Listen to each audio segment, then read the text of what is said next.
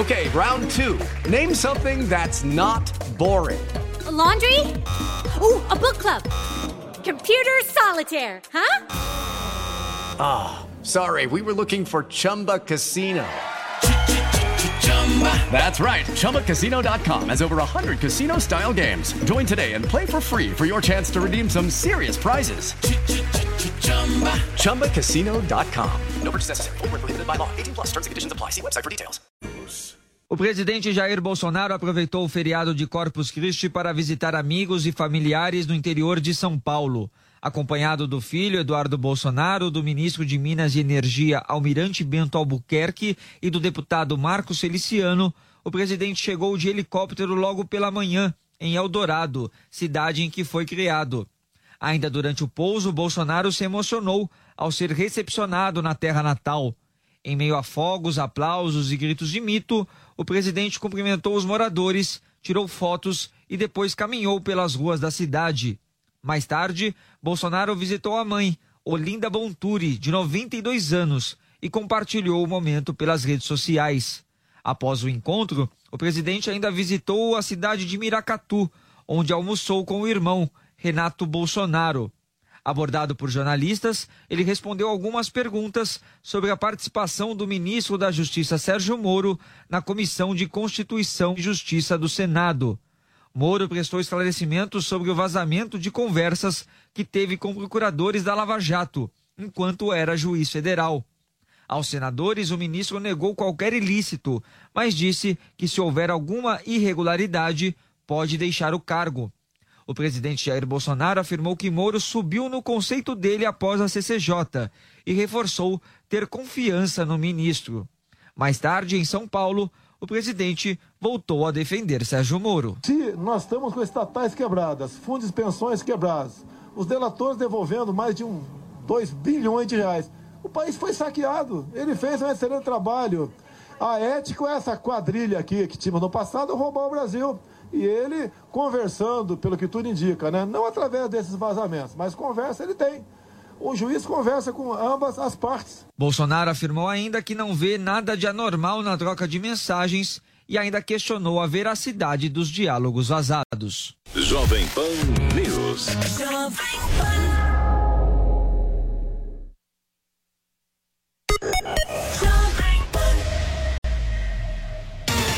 Pra cima deles. Entrevistas, informação de bastidores.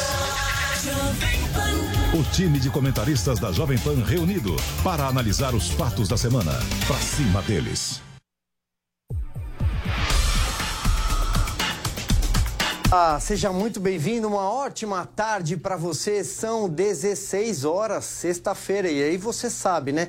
A Jovem Pan reúne o seu time de comentaristas e convidados para repassar os principais assuntos da semana em revista, sabe aquela hashtag que te incomodou? Aquela que você compartilhou? Aquele assunto que você queria saber um pouquinho mais? Então, a hora é agora. Esse é o Pra Cima Deles e eu quero convidar você a participar usando a hashtag Pra Cima Deles em todas as redes sociais da Jovem Pan e também no WhatsApp 931 17 0620. Hoje, eu e meu parceiro Augusto Nunes, como vai você, Augusto Tudo Nunes? Bem, no meio sempre. do feriado, você está aqui comigo. Não posso perder. Né? É um prazer, como sempre. Muito bem. A gente tem aqui em São Paulo o deputado Alexis Fontaine, do Partido Novo de São Paulo. Muito obrigado por ter aceito o nosso convite. Boa tarde, muito obrigado nesse pleno feriado aqui. E também, direto do Rio de Janeiro, ou estou errado, o deputado Marcelo Calero? De onde fala você? Estamos aqui na cidade maravilhosa do Rio de Janeiro, São Sebastião do Rio de Janeiro. Obrigado aí pelo convite. Falaremos bastante. Muito bem. Senhores, é, eu sempre faço aqui alguma introdução, é, coloco os temas da semana, mas não tem tema. Não tem tema. Não se fala em outra coisa no Brasil, senão ainda, e pela segunda semana seguida, no vazamento de conversas envolvendo o atual ministro Sérgio Moro, então juiz da Lava Jato, procuradores da Lava Jato. E as conversas vão se desdobrando a conta-gotas. Às vezes eu acho, mas eu, isso é um assunto para Augusto Nunes que Será que a montanha pariu um, um rato? Sem dúvida. Até agora, o que se viu foi um crime, o cometido pelos autores do vazamento que estupraram né, a privacidade de procuradores da Repu uh, procuradores federais e de um juiz federal, hoje ministro da Justiça, que comandou a maior operação anticorrupção da história, que por sua vez desbaratou o maior esquema corrupto da história. O que é que se vê neste momento depois de vazamentos que não configuraram nenhuma ilegalidade cometida pelo juiz Sérgio Moro ou por qualquer procurador? Eles descobriram que uh, juízes e promotores conversam. Eu tenho um irmão que foi promotor, eu sei disso desde que nasci. Conversam também com advogados, como pode atestar o ministro Gilmar Mendes, que aliás só conversa com advogados de culpados. É, o Sérgio Moro, é, ao defrontar-se, é, vale a pena lembrar isso aí rapidamente. A Operação Lava Jato nasceu da, da, visando ao desmonte de um esquema de doleiros. De repente, eles perceberam que lidavam com o que hoje se sabe que é o maior esquema corrupto da história. Diante disso, você não pode agir só apegado a esquema, a, a picuinhas heterodoxas, porque você não está lidando com uma quadrilha normal. Você está lidando com uma quadrilha que envolvia ex-presidente da República, a atual, a, na, aquela época atual presidente da República, eh, políticos, chefes políticos, eh, os maiores empreiteiros do Brasil, e aí ficam exigindo que depois de perceber com quem lidava, o Sérgio Moro ficasse assim imparcial, neutro, como se fosse possível a um juiz ou a um jornalista ou a qualquer homem de bem ficar neutro diante da verdade, diante da escolha entre a verdade e a mentira, o fora da lei e o que a defende. É, não dá.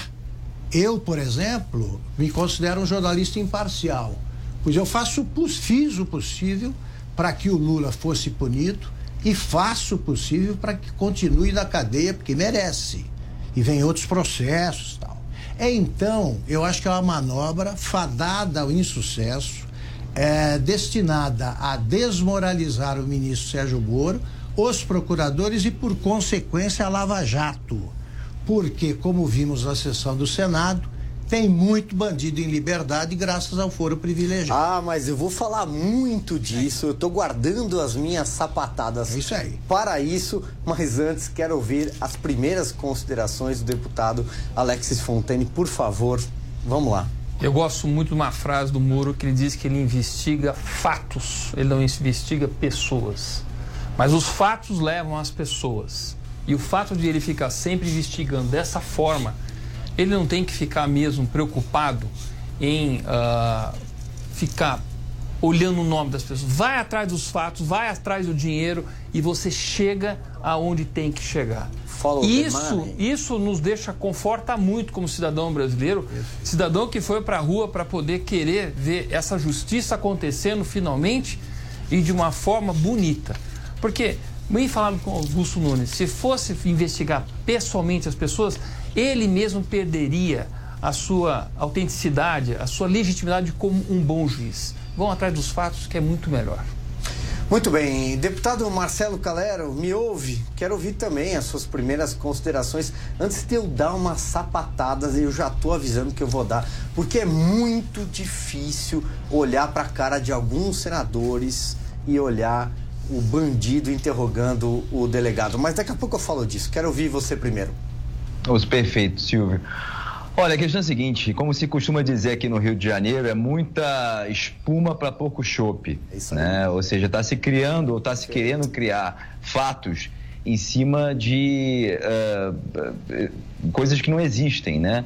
Eu fico muito impressionado e compartilho da opinião do Augusto. Algumas pessoas querem lidar com essa dinâmica toda da Lava Jato que o juiz Sérgio Moro teve que enfrentar lá com o Deltan como se fosse uma briga de vizinhos, né? como se a gente estivesse lidando ali com algo comezinho, com algo corriqueiro da justiça. E não é. A gente estava tratando, ou se está tratando, de um dos maiores esquemas de corrupção já vistos no mundo. É, e eu costumo dizer o seguinte: eu já enfrentei uma quadrilha muito bem organizada, enfrentei sozinho. E quando eu enfrentei essa quadrilha organizada, eu pude ver do que eles são capazes quando eles são acuados. Eles criam narrativas, eles se valem de métodos e de pessoas, e mesmo da imprensa, às vezes, para fazer valer essa sua narrativa. Então, assim, é, eu, inclusive ontem, é, tive, publiquei uma foto com o ministro, tive a oportunidade de visitá-lo na semana anterior. Encontrei ele bastante tranquilo, bastante certo do que ele havia feito, em primeiro lugar. E depois, da certeza de não ter cometido nenhuma ilegalidade, ter atuado dentro da parcialidade, uh, ou melhor, da, sendo uh, imparcial e podendo atuar dentro da imparcialidade que era possível naquele cenário, como Augusto Nunes pontuou, e pontuou muito bem. Muita espuma para pouco chope. Muito bem, eu, eu vou voltar, é, Augusto, eu vou voltar com você porque tem, eu acho que tem um lado e eu acho que eu tenho que me posicionar nesse sentido. É o seguinte, é, a minissérie de vazamentos do Intercept que desculpa, minha opinião, tá? Sou eu que estou falando aqui.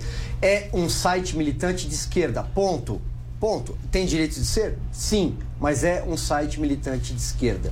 Essa minissérie de vazamentos a conta-gotas, em pílulas, gerou uma série de suspeitas, teorias, é, e com razão, não há razão, não, não tem por que se discutir. Agora, vamos lá, a origem é criminosa, partiu de um hacker. E compartilhar esse conteúdo é cumplicidade com bandido, essa é a minha opinião.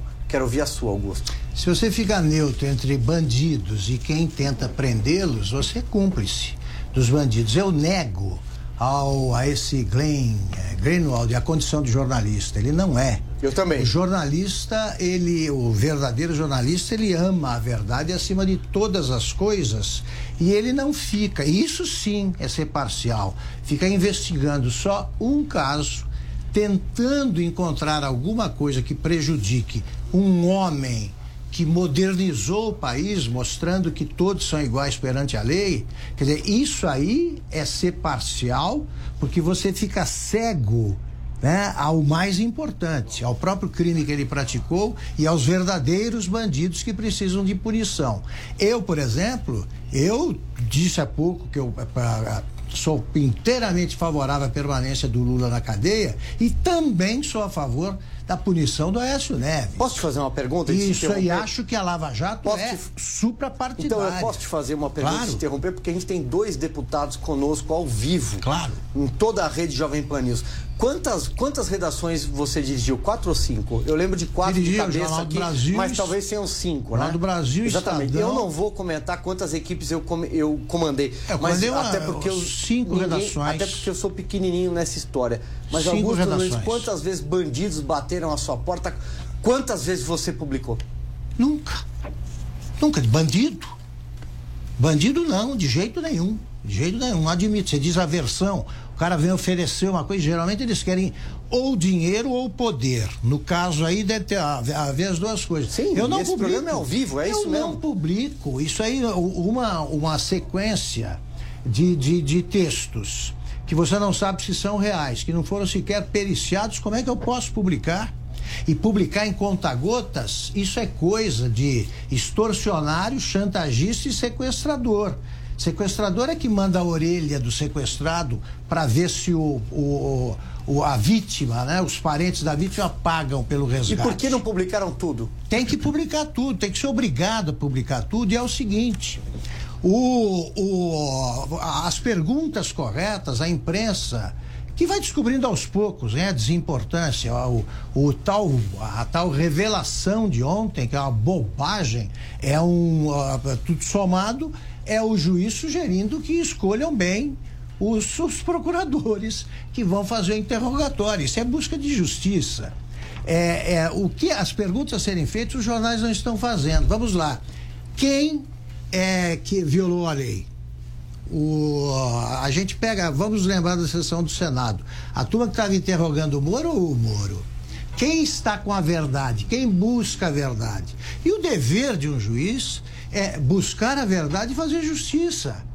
É, quem é que está condenado e é inocente? Tem algum erro judicial?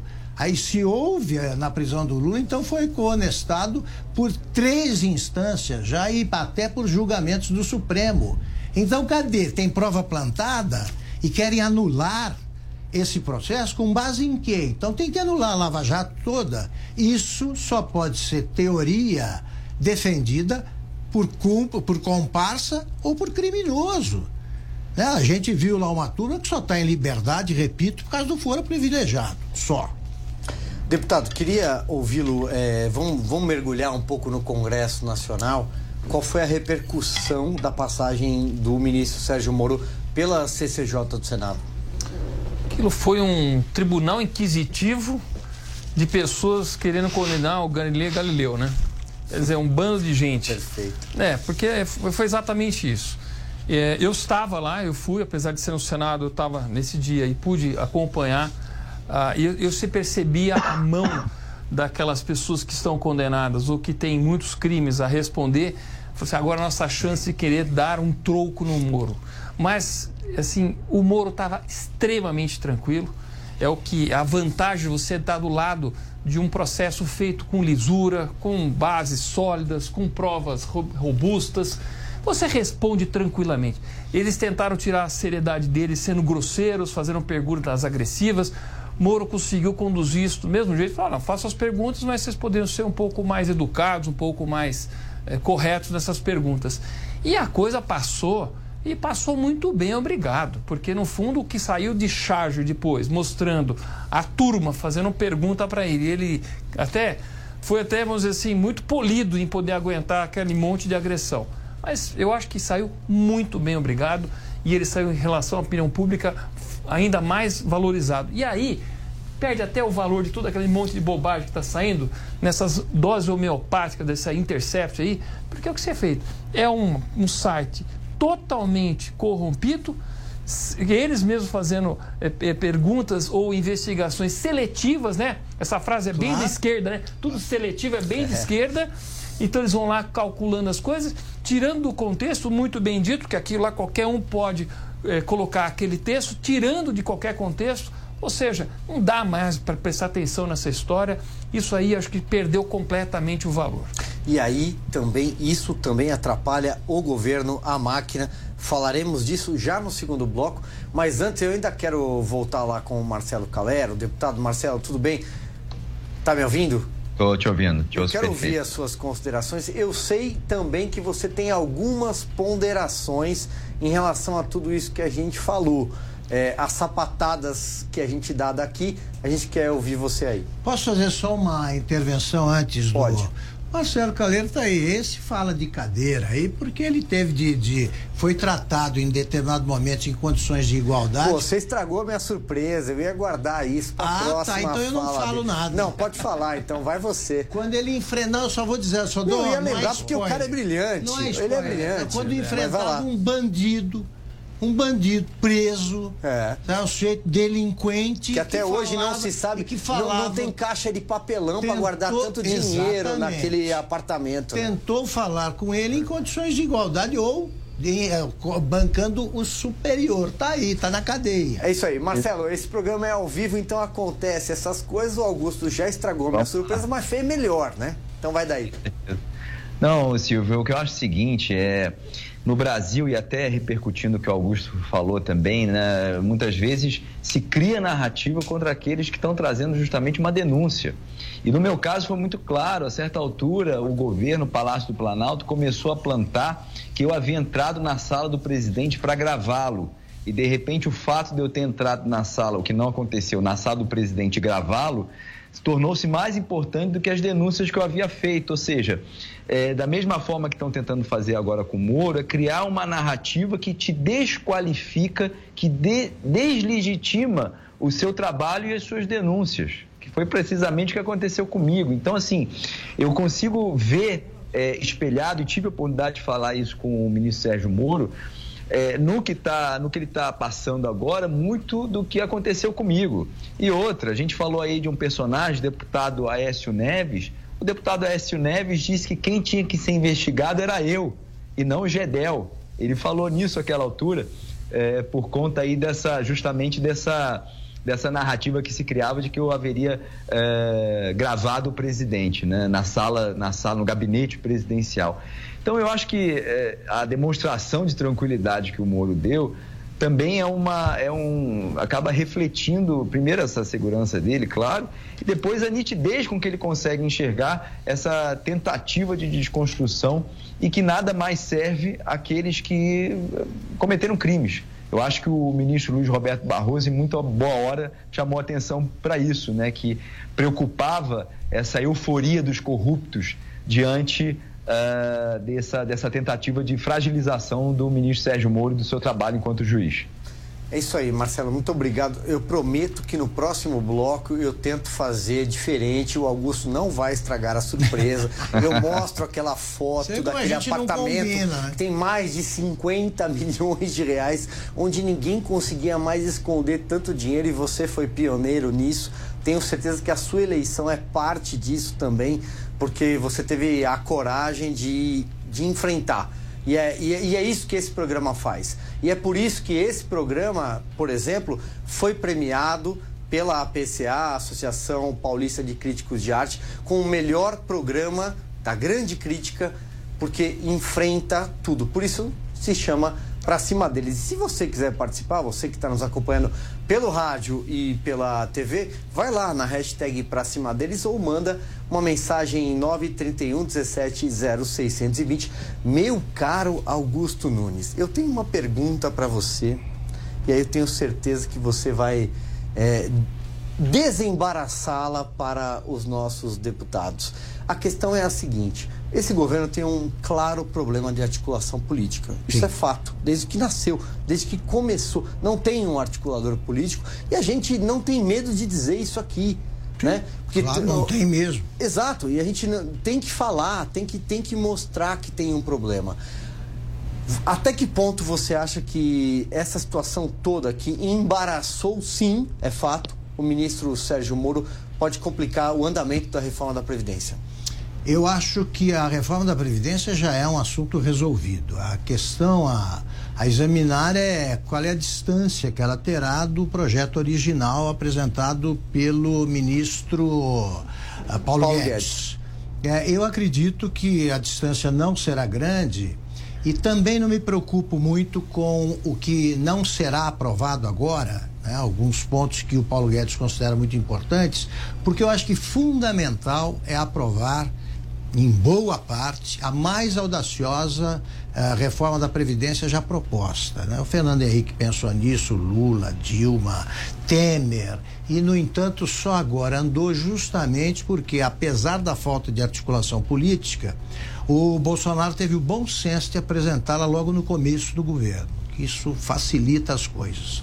Acho que, à medida em que fica claro ah, que a, a, a, Previdência, que não resolve os problemas do Brasil de uma vez, ela abre caminho para uma recuperação econômica sólida, ah, as, outras, as outras medidas serão aprovadas. Agora, o espantoso, e a gente tem de festejar o que o papel feito pela Jovem Pan, porque contribuiu para isso, o espantoso é ver que o povo ao contrário de alguns representantes do povo que dizem que não, é perigoso votar uma medida dessas porque é impopular, o povo apoiando nas ruas e nas pesquisas a reforma da Previdência. Então, é uma mudança de percepção que mostra o amadurecimento político do povo brasileiro e ele entende Uh, o que alguns deputados fingem não entender, alguns senadores também, que é o seguinte: ou se faz a reforma, ou se faz a reforma, não há terceira opção.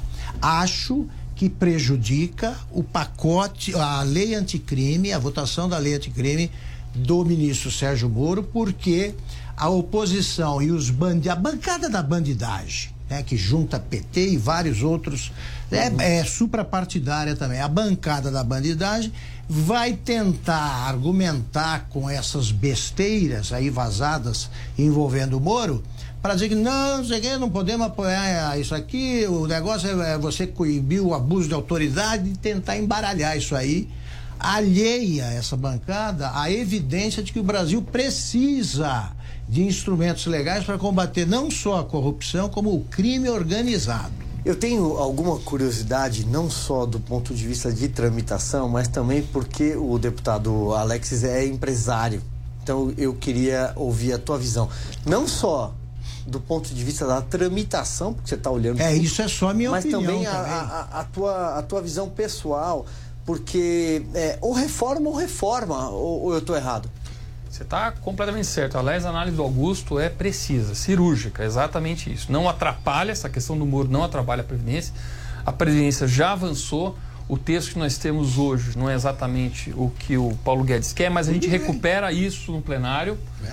A gente coloca é, governadores né, e, e prefeituras no plenário. Tem mais alguns pontos que a gente pode melhorar na questão da capitalização e também tem umas outras questões da, do fundo do FAT que estão tirando para o BNDES, mandando para. BPC. É, BPC. É. BPC eu não sei. O novo tinha uma proposta para o BPC muito boa, que fosse sim é, opcional. Ou você pega a regra de hoje ou a regra que foi proposta. Ou seja, ou você recebe um pouco antes, ou você aguarda um pouco e recebe mais integral. Mas essa, essa emenda ainda não, não, não avançou. Mas eu acho que dá para fazer avanços e dá para a gente consertar. E, como foi bem falado, os empresários, quem está na assistência produtivo, que quer emprego, está apoiando muito essa previdência, porque uma coisa que foi bem feita dessa vez e que estava muito mal feita lá no Temer chama-se comunicação. Então nós fizemos campanha mostrando o porquê que essa reforma da Previdência é tão necessária, o pacto de geração que está totalmente furado, ninguém mais tem seis filhos, ninguém mais morre aos 65 anos de idade, o desequilíbrio das contas, o absurdo de não ter idade mínima de aposentadoria. Isso no mundo inteiro tem. No Brasil tinha gente se aposentando com 48, 50 anos de idade e querendo viver até os 90 com uma aposentadoria. Quem paga essa conta? A pergunta é: quem paga essa conta? E aí, quando as pessoas começaram a perceber que quem paga a conta é o contribuinte, porque a hora que falta dinheiro no sistema tem que pegar tesouro, que é dinheiro de imposto, para poder completar, as pessoas começaram a perceber que dói no bolso delas de alguma forma. Então a comunicação foi bem feita, houve bastante explanação, teve vídeos, teve tudo. Nas redes sociais trabalharam intensamente aí, os meios de comunicação trabalham intensamente, porque é o que você fala. Ou faz planejado, ou o navio Brasil bate no iceberg afunda e vai fazer do mesmo jeito essa reforma. Ou vai por bem ou vai por mal, porque não tem como escapar a hora que faltar o dinheiro. É como na medicina, né? É, é no amor ou na dor, né? Marcelo, quero te ouvir antes da gente fechar esse bloco.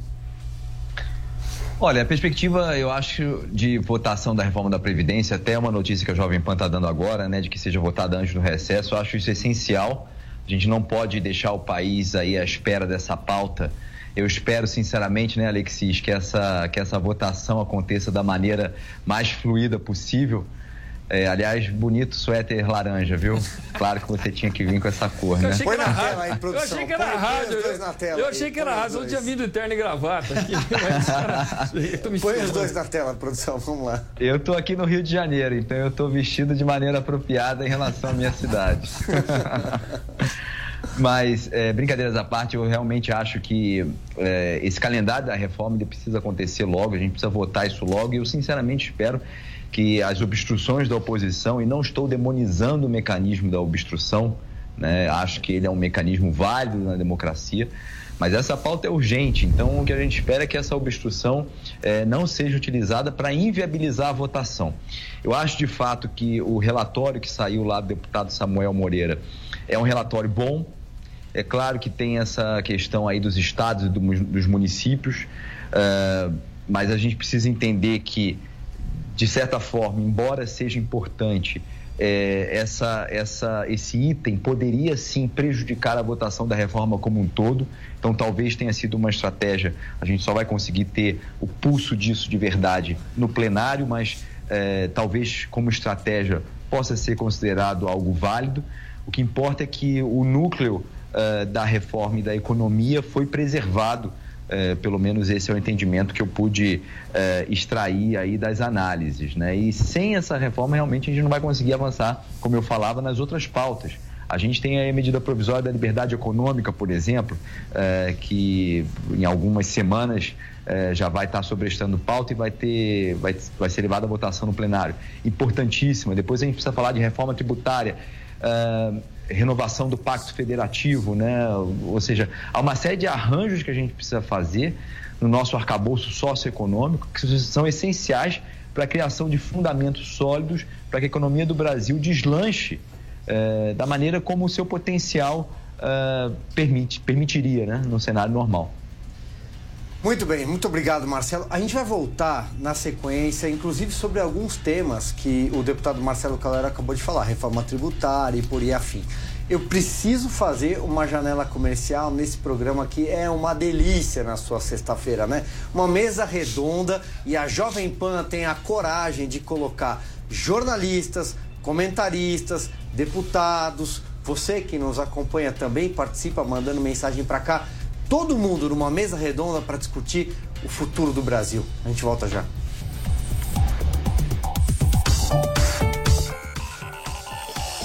Pra cima deles. Pra cima deles. Jovem Pan. Caoa Sherry Tigo 5X, o SUV dos SUVs. Vencedor dos dois principais comparativos de 2019, superando o Audi Q3, Honda HRV, Hyundai Creta e Jeep Renegade. Com freio elétrico Auto Road e central multimídia de 9 polegadas. Versões a partir de 86.990 reais. Consulte condições em d21motors.com.br. Venha fazer um test drive em uma concessionária Caoa Sherry D21 Motors. No trânsito, dê sentido à vida. Jovem Pan News. News. O Comitê Paralímpico Brasileiro e a Caixa assinam um acordo para ampliar as ações de inclusão social das pessoas com deficiência em todo o país. O compromisso foi firmado nesta quarta-feira numa cerimônia em São Paulo, onde compareceram o presidente Jair Bolsonaro e o governador paulista João Dória. Um pouco antes do evento, os dois protagonizaram um momento curioso quando praticaram 10 flexões junto com alunos da Escola de Educação Física da PM. Eles estavam do lado de fora do Centro Paralímpico Brasileiro, espaço que será beneficiado com o investimento de 10 milhões de reais em quatro anos. Além disso, o Banco Estatal promete abrir centros de inclusão em todo o país que vão oferecer palestras, oficinas e aulas de educação financeira e ambiental. O presidente do Comitê Paralímpico Brasileiro, Misael Conrado, ressalta a dependência de investimento público que as modalidades ainda possuem aqui e lá fora. O esporte paralímpico, o esporte amador, ele depende essencialmente do Estado para se manter. A iniciativa privada, o apoio, ele ainda é bastante tímido e quase inexistente. O principal centro do mundo, que é o de Colorado Springs, tem menos de 15% do seu financiamento oriundo de receitas privadas. O presidente da Caixa disse na cerimônia que a instituição é o único banco que não tem o número mínimo por lei de 5% de funcionários com deficiência. Pedro Guimarães anunciou que, progressivamente, a estatal fará concursos para suprir a lacuna e dá como exemplo um processo seletivo que teve convocação recente. Nos primeiros 320 chamados, 299 têm é, alguma deficiência. É, e os 21 que não têm é porque naquela localidade, naquele estado, naquela cidade, não tinha ninguém é, desse concurso de 2014. Recebido com aplausos e algumas vaias, Bolsonaro só falou em discurso e evitou tratar de temas políticos mas entrou numa polêmica esportiva. O presidente disse esperar que o Palmeiras se sagre bicampeão mundial neste ano. Ou seja, ele, torcedor alviverde, considera a Copa Rio dos anos 50 o primeiro mundial de clubes. Jovem Pan News. Você está ouvindo Pra Cima Deles. Jovem Pan. Estamos de volta para toda a rede Jovem Pan News. Este é o Pra Cima deles, né? Toda sexta-feira, começa às quatro da tarde, aí a Jovem Pan faz uma mesa, reúne os seus comentaristas, convidados e você que nos acompanha em 931 17 0620, usando o DDD 011 no WhatsApp e também a hashtag pra cima deles nas redes sociais. E aí você vem pra cá, a gente senta, conversa. Esse é o nosso happy hour, a hora da, a hora da resenha semanal. Sabe aquele assunto ruim? Sabe aquela hashtag que ficou bombando e você não entendeu direito? Você queria entender melhor? Você queria conversar? Queria que a Jovem Pan trouxesse aqui gente que entende do assunto? Pois é, estamos aqui. Muito bem, voltando, é, a gente encerrou o bloco anterior falando sobre reforma da Previdência, articulação e por aí vai. Eu quero voltar lá com o deputado Marcelo Calero. Vou pedir para a nossa produção colocar ele na tela cheia aí, para quem nos acompanha em áudio e vídeo. Deputado, olha só, muito se fala do Rodrigo Maia, né? Que ele mais atrapalha o governo do que não. Aí tem aquela história do Centrão. Muita gente sequer entendia o que era Centrão, mas o Centrão reúne mais de 200 deputados. Diga uma coisa para mim, com muita sinceridade, e eu sei que você tem, é muito difícil negociar com o Rodrigo Maia, é muito difícil negociar com o Centrão. A Câmara, eu sei que você está chegando agora, mas tá, tá, tá esquisito o negócio? Olha, Silvio, eu vou dizer o seguinte, eu acho que o Rodrigo Maia, ele está sendo fiador de grandes projetos do governo. E é preciso que a gente sublinhe isso um pouco. É, eu sei que muitas vezes é, as pessoas que apoiam o governo fazem julgamentos a respeito do Rodrigo Maia, inclusive no sentido de que ele seria mais, como você falou, mais atrapalharia do que ajudaria. Eu, sinceramente, no convívio é, do plenário, eu vejo o oposto. Eu vejo sim que há uma pauta e o Rodrigo Maia está tratando de fazer com que essa pauta seja empurrada. Agora, não é fácil, porque a gente está lidando ali, primeiro, com um número grande de partidos que, portanto, eh, representam interesses muitas vezes não convergentes, né, para começar. E segundo, é, todas as pautas na realidade são urgentes. É claro que a gente tem a reforma da Previdência aí como, como né, a, digamos, a, a principal dentro, dentre todas essas urgências, mas a gente tem um terceiro fator aí que eu queria chamar a atenção, que é o regimento. E o Alexis também vai poder falar sobre isso. Eu falava das obstruções, né? É, há uma série de prazos regimentais e ferramentas regimentais que estão no regimento da casa é, que podem ser usadas para atrasar votações, é, para fazer com que elas simplesmente não aconteçam. Então, assim, lidar, equilibrar-se entre forças políticas, pautas urgentes e um regimento que é anacrônico e que o próprio presidente Rodrigo Maia já, salvo engano, formou uma comissão, inclusive, para se estudar é, a reforma desse regimento. Então, se equilibrar entre esses três vetores é realmente algo muito difícil. E eu, sinceramente, acho que o Rodrigo Maia tem performado de maneira magistral, tratando de fazer com que essa agenda para o país seja tocada e aconteça. Não é fácil, não é fácil. Ah, muito bem. Então agora eu quero ouvir o seu parceiro aqui de plenário, o deputado Alexis, por favor. Aliás, literalmente, porque a gente senta próximo um do outro, né? É. As Mas bancadas eu... são próximas. Mas eu tenho, uma, eu tenho, uma, tenho um alinhamento, com a mesma visão que o Calero.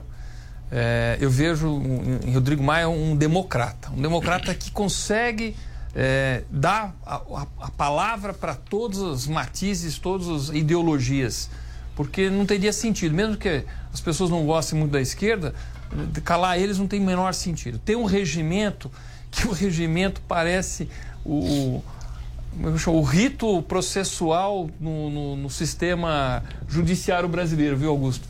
Porque é tanto assim, embromação que você consegue ir arrastando as coisas sem tomar definições de, de fato cansa muito. É obstrução para tudo enquanto lá. Você vai obstruindo da obstrução, da obstrução, não acaba mais. E nesse sentido nós temos que fazer realmente uma revisão no regimento interno. Agora, o Rodrigo, ele realmente tem que escutar. E ele escuta, viu? Ele não é um, um presidente. Escuta. escuta. ele escuta. Ele atende. Eu não sei, até eu vejo no, no, no, como é que ele consegue aguentar tanta gente falando com ele tem fila de deputados para falar com ele, ele recebe na casa dele, ele conversa com as pessoas, ele deixa aberto. E ele sabe muito bem conduzir a pauta. Vamos lembrar que o Rodrigo, querendo ou não, é um presidente que aprovou a reforma tribu, é, trabalhista, é, limite do teto de gastos, que já foi uma coisa. Estamos na previdenciária, avançando de fato estamos com uma, um monte de MPs para poder abrir mercado, estamos com uma tributária na linha, tem muita coisa para fazer. E ele sabe como conduzir isso e sabe conseguir uh, uh, harmonizar dessa forma. Então, desse jeito, eu também, assim, não conheci o Rodrigo Maia antes de chegar lá, tem, tinha uma visão distorcida, ruim dele, mas quando você está lá e você percebe o que tem que ser tocado, 503 deputados, ele é um democrata. Então eu ia passar a bola para Augusto Nunes, mas eu vou provocar, né? Essa é, é, a minha função, o meu papel aqui nesse programa. Vou começar com o Marcelo e depois o Alexis também vai responder. Até que ponto o Palácio do Planalto mina, atrapalha o Rodrigo Maia? Até que ponto planta-se uma ideia de que é ele quem é o retrato do atraso e que atrasa o andamento das coisas no Congresso? Diga lá, Marcelo. Silvio, você sabe que eu critico o governo Bolsonaro sempre que eu acho, acho necessário, sou independente, né? Meu partido é independente. É, e uma das grandes críticas que eu faço é precisamente a falta de articulação política. Primeiro, a falta de articulação política, número um. Número dois, a falta também de senso de prioridades do presidente da República. Naquela semana, por exemplo, que o Bolsonaro teve lá no Congresso levando o pacote de é, flexibilização das leis de trânsito, eu fiquei revoltado com aquela cena, né? Porque a gente estava ali no meio das articulações, das articulações, perdão, para Previdência, e aí o presidente vai levar uma, uma lei flexibilizando regra de trânsito, né? Então, quer dizer, nós somos o país da disciplina, da ordem, ou somos o país do vale tudo, da anistia, né? Primeiro é a decisão fundamental que a gente tem que tomar. Porque eu não aguento mais é votar anistia e votar flexibilização de regra especialmente do trânsito, que é um, o brasileiro é um dos que mais mata. Mas eu acho realmente que falta articulação em, detalhes pequenos. Essa semana mesmo eu passei um episódio lá com a liderança do governo no Congresso, um episódio muito desagradável. É, resumindo aqui o que aconteceu, basicamente eu tinha uma medida provisória é, prorrogando alguns contratos no IFAM. Eu tinha combinado com o próprio IFAM de apresentar uma emenda para prorrogar esses contratos mais três meses, porque tinha uma história de um concurso que estavam vindo servidores, e aí servidores temporários iam passar o trabalho para esses servidores que estavam chegando, enfim, havia uma questão ali técnica. Foi apresentada a emenda, a única emenda MP, o relator acatou a emenda e depois, por força do governo, o governo tratorou e mandou o relator considerar a emenda inconstitucional. Então, quer dizer, aí eu falei com a Joyce, falei, Joyce, será que não era o caso de me ligar? É, tentar, é, assim, eu não sou dono da verdade, não sou, é, né, eu não apresentei aquela emenda para vaidade própria mas eu só acho que há que ter um respeito mínimo, né? Então, se eu sou autor de uma única emenda à medida provisória e faço parte eh, dos apoiadores da pauta econômica do governo, claramente, será que não valia eh, ter tido o tato, a sensibilidade eh, de me ligar e, e, e, procurar a gente chegar a um entendimento sem problemas? Mas é claro, é um exemplo, uma ilustração muito pequena é, e sem importância alguma no final das contas, mas que mostra realmente que esse trabalho de articulação, essa palavra que ficou a certa altura um pouco proibida também, mas que nada tem de errado, né? É você criar mas convergências, não deveria, né? Não, não, deveria ser errada. Não deveria Exatamente. ser errada, Marcelo. É porque se demonizou essa palavra, tá errado. mas a, a criação de convergências e, mais do que isso, Uh, a busca por entendimentos em pautas que são importantes, em agendas que são importantes para o país, essa sensibilidade de você ter um grupo coeso, né, na medida em que você identifica interlocutores idôneos, é importantíssimo. E o governo ainda falha muito nisso. Que bom, que só. bom, que bom, Augusto. Só, só fazer um parênteses. Que bom, que bom que o Marcelo Calero está falando isso, o deputado Alex está falando a mesma coisa aqui, porque é o seguinte: articulação política é parte da democracia. E se tem alguma coisa que a gente tem que se vangloriar, sabe? Que a gente tem que bater no peito e falar: é, somos democratas, isso aqui é uma democracia. Tem que ter articulação política, o Palácio do Planalto tem que conversar com o Congresso Nacional.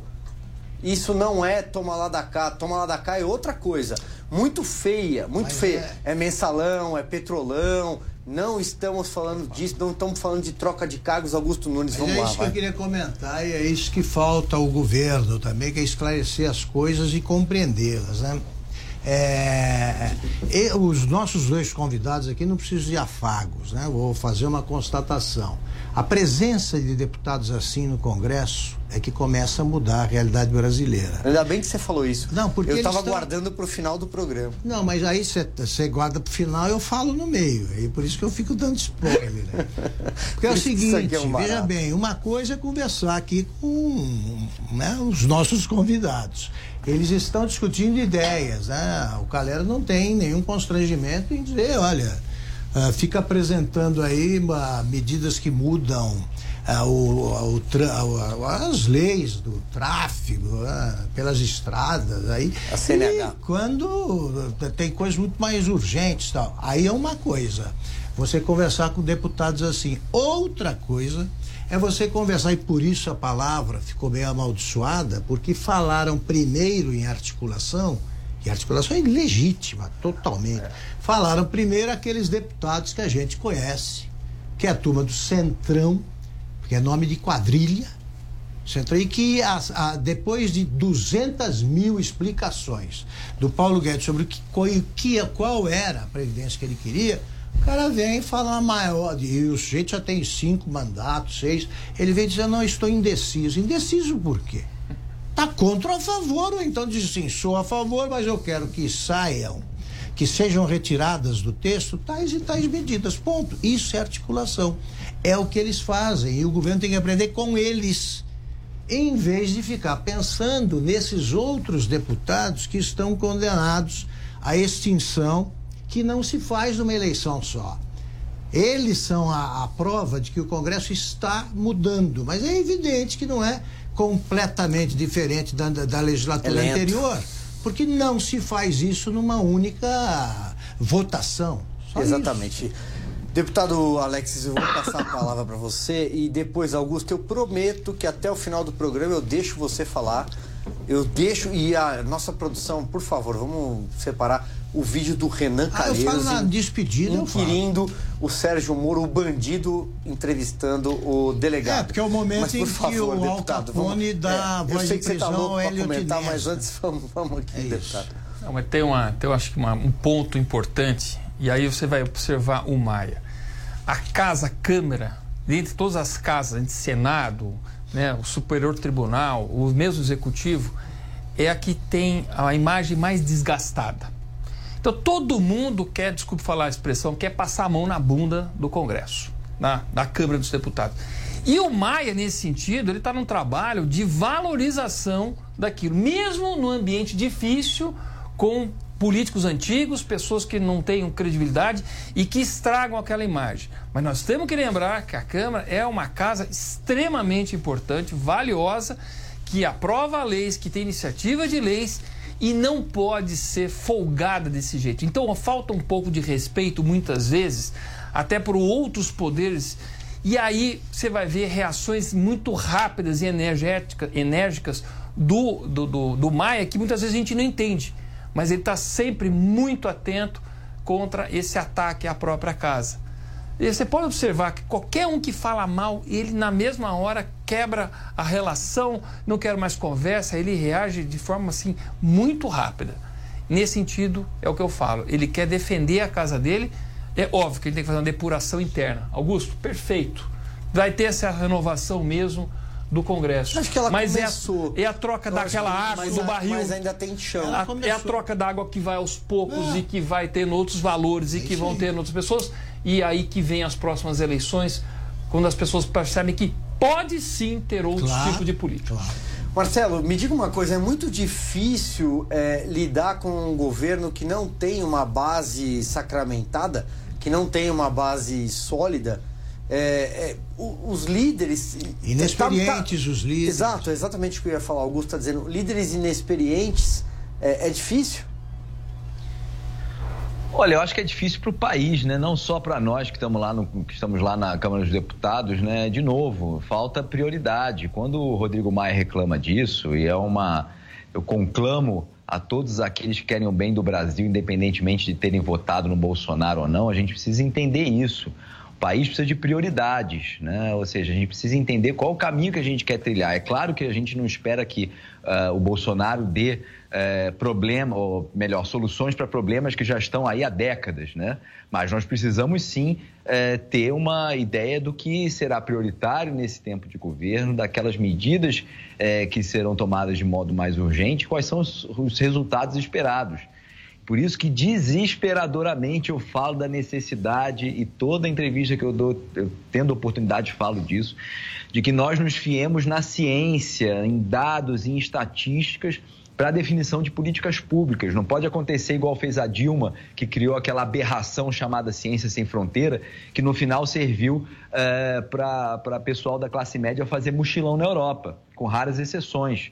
Isso é um exemplo de política pública que você faz no capricho no achismo e só custa caro para os cofres públicos. Né? Então, é, nós precisamos urgentemente definir prioridades. Ao definir prioridades, a pauta do Congresso começa a avançar segundo esse equacionamento feito pelo governo. Então, é, a inexperiência de todos, inclusive minha também, é a primeira vez que eu sou deputado, eu acho que ela é, seria suplantada ou seria mitigada na medida em que nós tivéssemos uma agenda consistente de governo. E detalhe, senhores, não temos ainda. Não conseguimos, ah, depois da Previdência, né, que já está para ser votada agora, se Deus quiser. Depois a agenda da reforma tributária. Mas e os outros temas? Será que a gente vai ficar refém todo o tempo disso? Né? Tivemos aí a medida provisória do saneamento que se perdeu. Né? Não vimos empenho do governo em aprová-la. Reclamei disso também, critiquei isso também. É urgente que esse marco legal do saneamento fosse votado. Não foi. Agora estamos à espera aí de uma lei, até onde eu entendo está lá no Senado, é, do senador Tasso Gereissati. Então, enfim, precisamos de definição de agenda para o país. Para além das reformas, agendas que se refiram aos temas mais urgentes é, para o nosso futuro enquanto nação eu vou, eu vou dar uma bronca aqui na minha produção para que traga, é, quando trouxer deputados aqui, com quem eu discorde, com quem eu possa brigar, porque tá difícil, né? Tá difícil ouvir o Marcelo, o Alex aqui. Gente, é só gente grande. Mas olha só, temos a frase da semana aí, põe na tela, vamos lá. Cima. Não temos? Então vamos lá. Um, dois, três e para quem está, vamos lá. Daqui a pouco, daqui a pouco. Então. Ah, agora sim entrou. Não tenho apego ao cargo. Se houver irregularidades, eu saio. Essa é a frase do Sérgio Moro. Ele foi chamado e, aliás, ele se antecipou e foi à Comissão de Constituição e Justiça do Senado Federal. E esse é o tema que a nossa audiência, estou acompanhando tudo que vocês estão escrevendo aí, tá? No Facebook, estamos ao vivo no YouTube, pelo Twitter, tô lendo tudo e eu sei que vocês querem que a gente retome o tema e a gente vai retomar nessa reta final do nosso programa. Meu caro Augusto Nunes, é, eu não sei, em quantos anos faz que a gente faz programa junto? Uns oito, mais ou menos? por aí. É, eu confesso que eu senti alguma coisa estranha, algum desconforto, mas não mais do que você quando uma pessoa chamada Renan Calheiros, do alto dos seus 13 inquéritos, investigações da Lava Jato, porque deve ter mais de 20. É o bandido interrogando o delegado, é isso, Augusto? Olha, eu tinha dito, quando era apenas uma hipótese, a possibilidade de o Renan a se atrever a interrogar o Sérgio Moro, eu tinha dito que isso era alguma coisa equivalente ao, a, ao Capone dando uma voz de prisão ao Elliot Ness. Era isso aí, a inversão total dos valores e da realidade. Pois bem, aí eu vejo o Renan uh, tentando ironizar, uh, falando ironicamente, com aquela pose de pai da pátria, né? Ele é chefe da bancada do cangaço. E só com 13 ações judiciais nas costas, fora o resto. Aí ele vai e me faz uma pergunta para o Sérgio Moro. Depois eu vejo, na sequência, Humberto Costa, senador também, interpelando e exigindo que o Sérgio Moro renunciasse ao cargo. Aí eu disse o seguinte, que o Sérgio Moro tem a paciência que eu não teria. Sabendo o que o Sérgio Moro sabe dessa turma, porque todos eles só não estão na Lava Jato, repito, porque estão sob proteção que um dia vai acabar, tal foro privilegiado, eu, ah, ah, eu no lugar do Moro eu usaria, eu trataria essa gente pelos codinomes que eles ganharam no departamento de propinas da Odebrecht. Porque eu diria, olha, excelentíssimo senador ah, Drácula, que é o nome do Humberto Costa, porque ele se meteu lá atrás, é no escândalo dos sanguessugas já como ministro da Saúde ali do Lula, já se meteu em Maracutaia. E chamaria o Renan, eu só lembrei agora que ele tem, além do codinome Justiça, ele tem o de atleta. Eu falei, mas ele merece, porque em matéria de roubalheira, ele segue o lema olímpico, né? Mais alto, mais longe e mais forte. Ele não tem limites. É o nosso, um dos nossos recordistas. Agora, ali é o caso de chegar alguém mais sério um ministro qualquer do Supremo dá voz de prisão para o inquisidor. Porque isso não é possível um homem que modernizou o Brasil, repito, mostrando como se respeita a lei, sendo interrogado por fora da lei. Quem nos acompanha em áudio e vídeo tem agora cenas fortes na sua tela. Institucionalidade, consequentemente, do Estado democrático de direito. Eu, como sempre, não cuidarei de atacar a Lava Jato. Eu sempre defendi a Lava Jato e sempre defendi todas as investigações. Mesmo antes de nós termos na nossa legislação a colaboração premiada, eu sempre defendi a colaboração premiada como um instrumento eficaz para se combater o desvio do dinheiro público. No Ministério da Justiça, cheguei a defendê-la por onde andei ou seja, a sua inclusão na legislação brasileira. O ministro Sérgio Moro sabe que este Congresso, que Vossa Excelência representa hoje ao presidir essa importante Comissão de Constituição e Justiça, foi responsável por muitos avanços na legislação de combate à corrupção. Nós tivemos uma eficaz é, façamos essa compreensão, combate à corrupção. Chega, chega, chega, porque tá quem nos acompanha pelo rádio e em imagens pelo YouTube não merece. É o momento muito cinismo, de momento Renan cinismo. Calheiros. Deputado Marcelo Calero, Marcelo, olha aí, que difícil, hein? Quero as suas considerações finais. Diga lá, que difícil. O que eu mais gostei foram, foi a expressão de uma assessora lá atrás do Renan, quando ele fala que sempre apoiou o Lava Jato mas até sobre. Não sei se vocês repararam, mas ela chegou a virar os olhinhos. É, é, talvez um pouco constrangida, mas é, chamando atenção até para uma fala do, do Renan, a gente no Brasil, isso está dentro do pacote das 70 medidas contra a corrupção e está dentro do pacote anticrime do ministro Sérgio Moro também. Nós precisamos ter no Brasil a figura do reportante do bem. Ou seja, premiar não apenas os bandidos que querem colaborar com a justiça, que é o que acontece hoje no Brasil. Não sou contra o Instituto, não, sou a favor. Mas a gente precisa urgentemente ter a, o Instituto do Reportante do Bem, que é aquele cara que não se meteu no esquema de corrupção e quer denunciá-lo. Então é urgente que isso aconteça. Até o ministro Sérgio Moro, quando apresentou essa, essa medida lá no pacote dele, eu fiz algumas observações a ele, tive a oportunidade de fazer diretamente, porque acho que ainda uh, a redação está um pouco aquém do que deveria ser, está um pouco tímida e, em termos práticos, eu acho que talvez ela não funcione muito. Mas importante sim a gente avançar nessas 70 medidas, né? O pacote já traz algumas delas, mas é importante a gente tê-las é, integrais, apreciadas pelo Congresso. Espero que isso aconteça logo. Muito bem, muito obrigado. Deputado Marcelo Calero, ó, Obrigado de, de verdade, viu? Pela Obrigado a vocês pelo convite mais uma vez, convite. Silvio. Abraço, Marcelo. prazer estar contigo. Alexis, nos vemos na terça-feira, na sessão lá no Congresso. Sempre um prazer estar contigo também, meu amigo Alexis. E antes da gente encerrar, quem mandou mensagem para cá?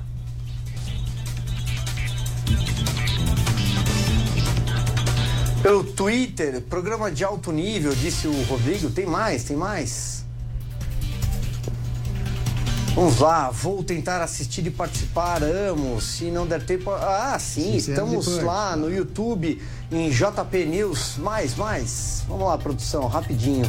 A Fernanda escreveu onde assiste depois, sim, repito, mais uma vez, no YouTube em, em www.youtube.com.br barra Jovem Pan News. Mais. Não dá mais tempo para mais nada. Deputado Alexis Fontaine, muito obrigado pela gentileza de estar aqui com a gente, participar dessa conversa que é um bate-papo, é informal e essa é a proposta deste programa: trazer você que está aí nos assistindo, nos ouvindo, deputados, senadores, políticos, ministros, quem quiser, autoridades, mas principalmente o nosso objetivo é fazer uma mesa redonda para tratar dos assuntos que importam para o Brasil. Mais uma vez, muito obrigado. Muito obrigado, foi um prazer participar de um programa com mentes tão brilhantes.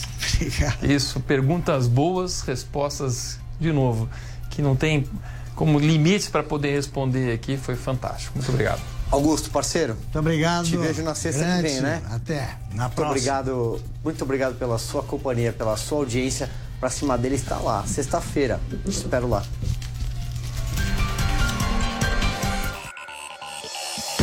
Cima deles. Pra cima deles. Jovem Pan.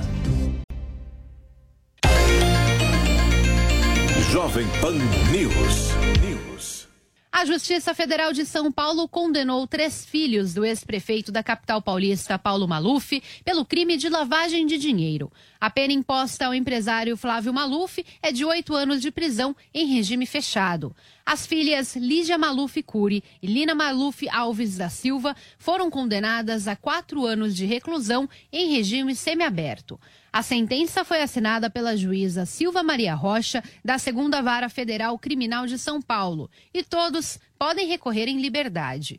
O advogado dos acusados, José Roberto Batóquio, disse à reportagem da Jovem Pan que vai recorrer da sentença que absolveu de três crimes e condenou por um único, lavagem de capitais. O processo foi instaurado em 2006, quando o Ministério Público Federal denunciou a família Maluf por realizar movimentações financeiras no exterior. O objetivo, segundo o órgão, seria ocultar recursos desviados em obras na gestão de Maluf, que foi prefeito de São Paulo entre 1993 e 1996. Paulo Maluf foi condenado em 2017 pelo Supremo Tribunal Federal a sete anos e nove meses de prisão por lavagem de dinheiro, no período em que assumiu a capital paulista. O político chegou a ficar preso em regime fechado, mas em abril